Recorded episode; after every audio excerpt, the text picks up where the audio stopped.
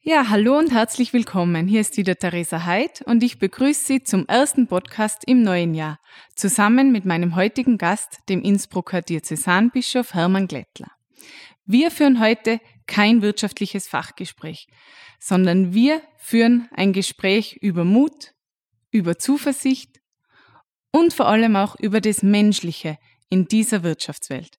Herr Bischof, es ist mir eine große Ehre, dass Sie sich heute die Zeit für dieses Gespräch mit mir nehmen. Sehr gerne. Danke für die Einladung. Ja, Herr Bischof, ich habe mir einige Stichworte aufgeschrieben, anhand denen ich jetzt dieses Gespräch gern mit Ihnen führen würde. Und mein erstes Stichwort ist Mut, Kraft und Zuversicht. Ich glaube, das sind Schlagworte, die gerade in einer Zeit wie dieser sehr, sehr wichtig sind, sehr kraftvoll auch sind, weil wir beginnen dieses Jahr sicherlich anders als all die anderen Jahre davor oder als die vielen Jahre davor. Es ist geprägt von dieser Krise, die sich ja auch von einer Gesundheitskrise hin eigentlich zu einer Gesellschaftskrise und auch zu einer Wirtschaftskrise leider entwickelt hat. Es ist geprägt von Unsicherheit, von Zweifel und auch von Ängsten der Menschen. Und ich kann mir vorstellen, dass Sie ja auch in Ihrer, in Ihrer Funktion als Seelsorger in besonderem Maße mit diesen Ängsten der Menschen im Moment konfrontiert sind. Wie groß ist denn Ihre persönliche Zuversicht, dass wir gestärkt wieder aus dieser Krise hervorgehen und was können Sie den Menschen und den Unternehmern im Alpenraum mitgeben, um wieder Mut zu schöpfen für dieses neue Jahr? Ja, Sie haben jetzt ein ganz großes Fragenbündel jetzt hier auf den Tisch gelegt. Ähm, Zuerst einmal grundsätzlich bin ich positiv, sag mal, gestimmt und gewickelt so von meiner inneren DNA her, von meiner psychischen, äh, weil ich das erlebt habe von meinen Eltern auch von vielen anderen Personen. Also Mutige machen Mut. Mhm. Und wenn ich jetzt auf den Anfang Ihrer Frage zurückkomme, natürlich wünscht sich jeder mehr Zuversicht, mehr Kraft, wieder neue Perspektive. Also diese Leitwerte des Positiven, ne, die, die kann man aufblähen, die haben aber oft auch bisschen wenig Substanz, weil sie natürlich zum Jahreswechsel kommen.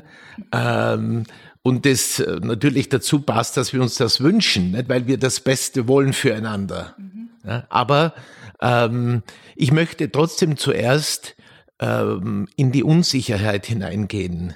Weil bei, bei jedem echten Trost, bei jedem echten Wunsch ist es wichtig, einmal die Situation des Menschen vis-à-vis -vis wahrzunehmen.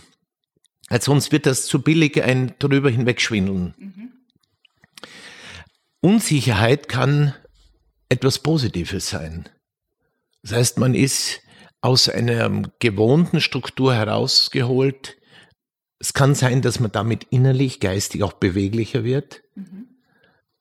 dass man menschlicher wird auch durch die Unsicherheit.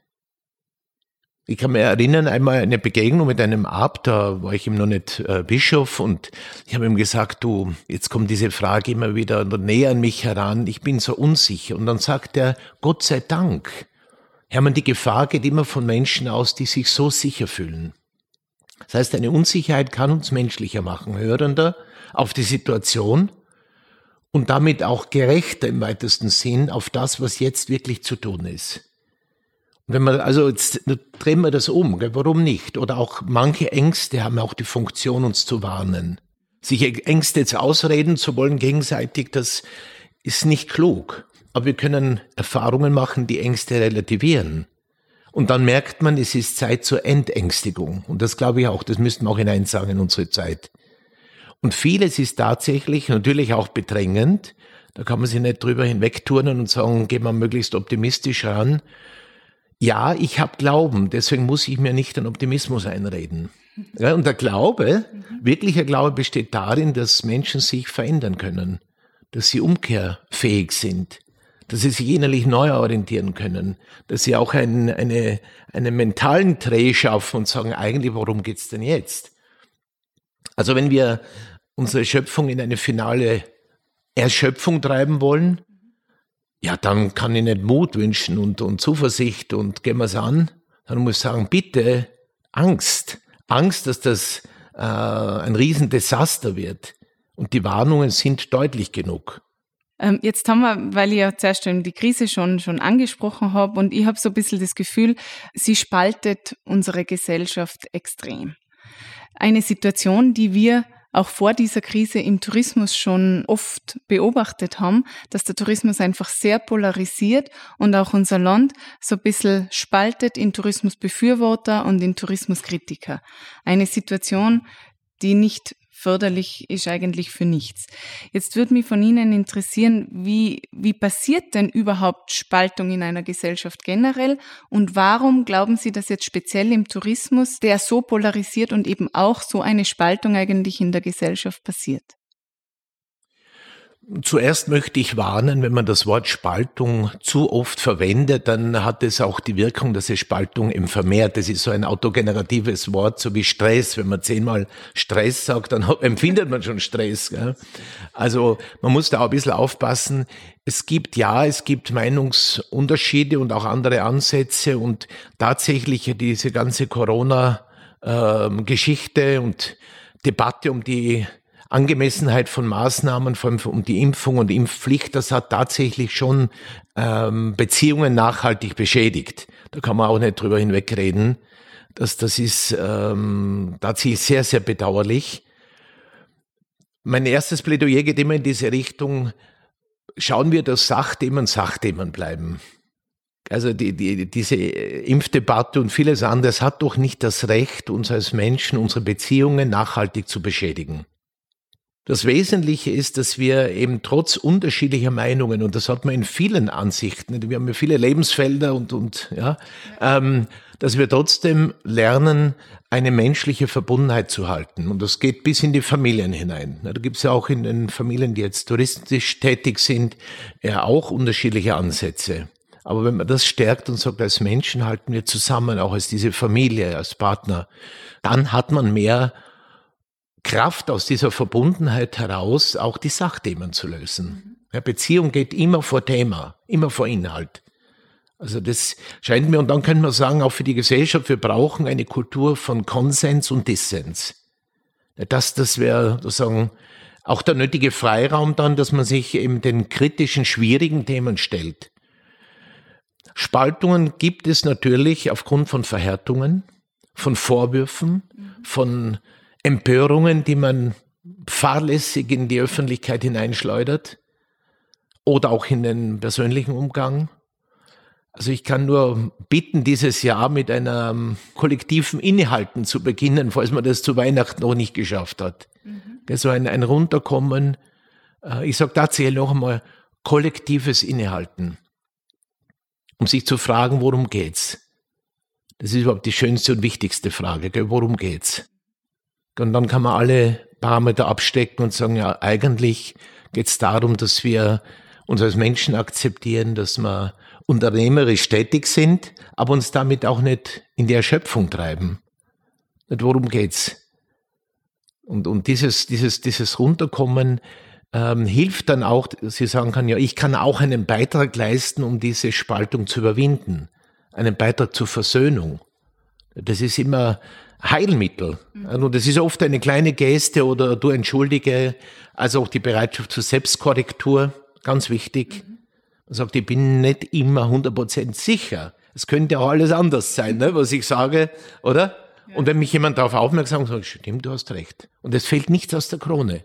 Also Selbstkorrektur, auch Mut zu fehlen, das, das wäre ganz wichtig, damit wir mit dieser kreativen Unsicherheit auch an, an gute, zukunftsfitte Lösungen kommen.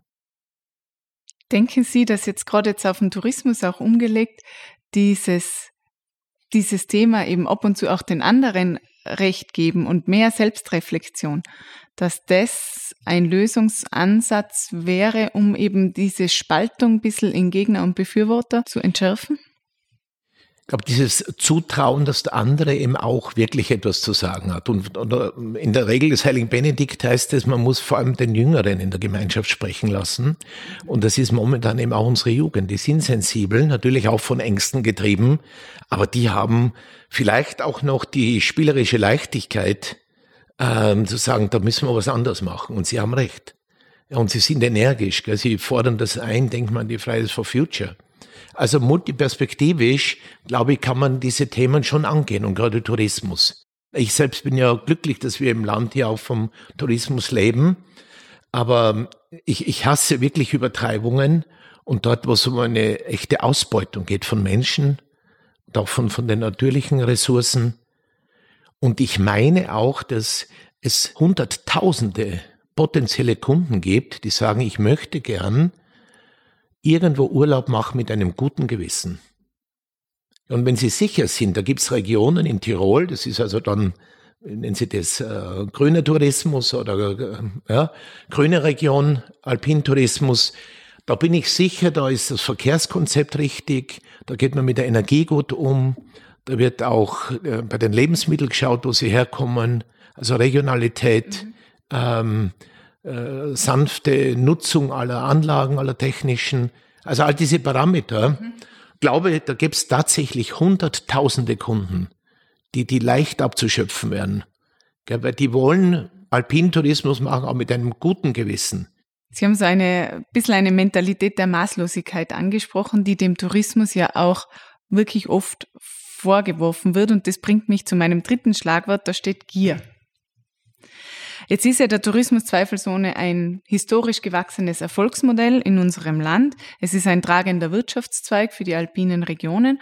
Und vielleicht kommt auch gerade deshalb eben manches Mal dieses Wort oder dieser Begriff Gier gemeinsam mit Tourismustreibenden auf. Und ich habe jetzt äh, einen sehr interessanten Textausschnitt aus der Schrift gefunden, der in meinen Augen da sehr, sehr gut dazu passt. Und der heißt, denn Jahwe, dein Gott, bringt dich in ein gutes Land, ein Land von Wasserbächen, Quellen und Gewässern, die in der Niederung und im Gebirge entspringen, ein Land von Weizen und Gerste ein Land, in welchem du nicht in Dürftigkeit Brot essen wirst, in welchem es dir an nichts mangeln wird.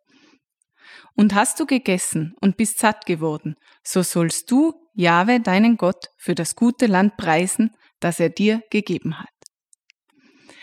Jetzt frage ich mich, ob es uns manches Mal ein bisschen an Dankbarkeit und vielleicht auch an Demut fehlt für dieses Land, das uns geschenkt wurde und das nicht nur unsere Heimat ist, sondern auch im touristischen Kontext unser größter Schatz.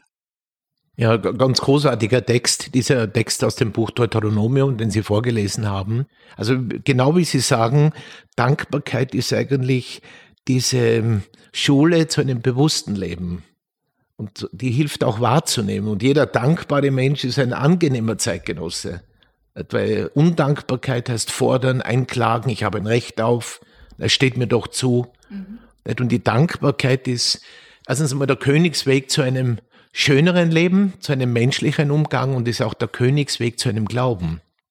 Und Elias Canetti hat einmal gesagt, ich bin Agnostiker, ähm, ich weiß nicht, ob es Gott gibt, aber mit meiner steigenden Lebensdankbarkeit frage ich immer mehr nach einer Adresse für meine Dankbarkeit. Ich beginne immer öfter an Gott zu denken. Man kann sich bei den Sternen bedanken, bei der Natur, beim Kosmos, beim Leben, aber das ist anonym. Gott höchstpersönlich ist eine Adresse, wir sagen kann, danke dir. Also Dankbarkeit wäre ganz großes Lebensprogramm. Und das spürt man auch bei Menschen. Und mit Dankbarkeit kommt die Demut dazu auch. Ich mhm. weiß, dass nicht ich alles geschaffen habe, sondern ich hatte Eltern, die mich gut ins Leben begleitet haben oder wenn man einen Betrieb hat, Generationen zuvor schon die aufgebaut haben. Bei uns beim Forst war es so, dass mein Vater immer gesagt hat, bitte für die übernächste Generation machen wir jetzt die Durchforstung. Das ist nicht für uns. Mhm. Und in diesem intergenerativen Zusammenhang kann man sagen, ja, ich bin ja auch nur ein kleiner, ein, ein kleines Glied in dieser Kette. Also Dankbarkeit, Demut. Und was mich sehr begeistert hat bei der Rede, Abschlussrede von Angela Merkel, mhm. sie hat dann gesagt, zu diesen großen Begriffen hin, also Dankbarkeit, Demut, wenn sie zurückschaut, auch die Fröhlichkeit im Herzen. Weil diese Fröhlichkeit und Lebensfreude ist sehr schnell beim Teufel. Und jetzt nehme ich diesen extremen Ausdruck, heißt beim Teufel heißt wirklich weg, gell? dämonisch weg. Gell? Und was, was übrig bleibt, ist die Gier, die uns hineinreißt in ein unglückliches Leben. Aber die Fröhlichkeit im Herzen, die hilft uns täglichen Schwierigkeiten zu begegnen und auch am Ende des Tages, das ist jetzt nicht nur dieser deutsche äh, Sager, so am Ende des Tages, so kann man sagen, wirklich am Ende eines Arbeitstages zu sagen, schön, hat uns doch Momente von Glück gegeben und von Freude. Und nicht nur, dass alles wieder zu wenig war. Jetzt habe ich über Sie auch gelesen, Herr Bischof, dass Sie ein Künstler sind und sehr gerne künstlerisch schaffen, malen. Ich habe nämlich auch eine Metapher gefunden, die jetzt sehr gern bedienen wird, weil sie, glaube ich, sehr gut eben auch zu ihren Erfahrungen als Künstler passt. Und zwar habe ich mal gelesen, dass es empfohlen wird, von der Staffelei des Alltags zurückzutreten. Wenn man das jetzt umlegt so ein bisschen auf den Tourismus, der Tourismus ist ja doch auch eine Branche, die extrem geprägt ist von Stress, von der Erfüllung fremder Wünsche ähm, und eigentlich relativ wenig Zeit lässt, vor allem in der Saison keine Zeit lässt zur Reflexion und zu diesem Innehalten und Zurücktreten. Wenn Sie jetzt vor einem Tourismusbild stehen und diesen Schritt zurück machen würden, um zu sehen, ergeben die Pinselstriche ein sinnvolles Ganzes, ist die Farbe vielleicht dort und da zu grell, was würden Sie auf diesem Bild sehen? Vielleicht mal grundsätzlich zu dieser Metapher, dass durch die Kunst oder durch ähm, diesen kreativen Stopp, ne, durch ist ja auch eine Art der Störung, dieser Schritt zurück, der ist ganz wichtig. Ich würde überhaupt raten dazu, zehn Minuten Stille pro Tag. Das ist ein, ein Erfolgsgeheimnis, wenn man so will, aber Erfolg für Menschlichkeit. Ja? Zehn Minuten Stille am Tag das ist heilsam. Gell? Das würde ich wirklich dringend jedem empfehlen. Gell? Man kann auch sagen, das wird vielleicht mehr und mehr dann zu einem Gebet. Aber ähm, durch das, durch das kreative Arbeiten kommt eine Unterbrechung, kommt eine Störung, kommt etwas Spielerisches. Gell? Das lernen uns ja auch die Kinder. Papa, hast du Zeit zum Spielen? Gell? Und Väter, die noch Zeit haben zum Spielen, werden auch kreativer sein für ihre Arbeit. Ja, und dadurch stärkt man Verbundenheit. Erstens Wertschätzung für die nächsten Generationen durch Spielen nämlich. Nicht nur durchs Gescheitsein und sagen, du kriegst schon was und geh mal, geh mal shoppen, sondern durch Spielen. Ja. Das heißt wertschätzen. Ja. Und dadurch lernt man auch äh, kreativ mit, mit, mit, ich sage mal, komplexen Situationen umzugehen. Nicht, wo sich, wo sich, wenn man jetzt nur straight ist und, und drängt, ich muss eine Lösung haben, genau dieser Schritt zurück von der Staffelei weg. Kreativität an sich ist Störung Klärung hilft, aus, ich sage mal, verhärteten Sichtweisen herauszugehen und eine, einen Lösungsansatz zu finden, der ganz anders ist. Das macht das, das Kreative und das Hören auf Musik, Literatur, Betrachten von Bildern. Man muss ganz weg sein. Und durch ein starkes Kunsterlebnis bindet man sich weg. Ne? Da bist du ganz da und ganz weg. Das ist das Schöne, gell? wie bei jedem intensiven Erlebnis. Ne? Ja. Ähm, also ich glaube ja, wenn man zukünftig gut unternehmerisch tätig sein will, man muss sich diese Kultur der Unterbrechungen irgendwie zulegen oder diese aufbauen. Zehn Minuten Stille am Tag, Musik hören, was betrachten. Dann natürlich der Gottesdienst ist auch diese kreative Unterbrechung. Vielleicht unter der Woche, wenn es am Woche Sonntag nicht geht. Man sagt, aber einmal in der Woche gehe ich in die Kirche mhm. Und, und feiere dort einen Gottesdienst. Man kann total schlicht sein. Man braucht eh nicht viel, weil wir haben ja so viele Eindrücke, Unverarbeitetes in uns, dass es eh gescheit ist, wenn man mal auf was Normales runterkommt. Für alle, denen es vielleicht nicht möglich war, eben diese Auszeit zu nehmen, die Pandemie hat uns ja alle in diese Reflexion eigentlich gezwungen. Unfreiwillig haben wir plötzlich sehr, sehr viel Zeit gehabt, um uns mit Veränderungsprozessen, würde ich sagen, auch zu beschäftigen. Und jetzt kann ich mich gut erinnern, bei unserem Think Tank letztes Jahr war ja auch dieses Thema Wandel und Veränderung ein großes Thema. Und Sie haben damals gesagt, also eins kann ich Ihnen sagen, Veränderung tut immer weh.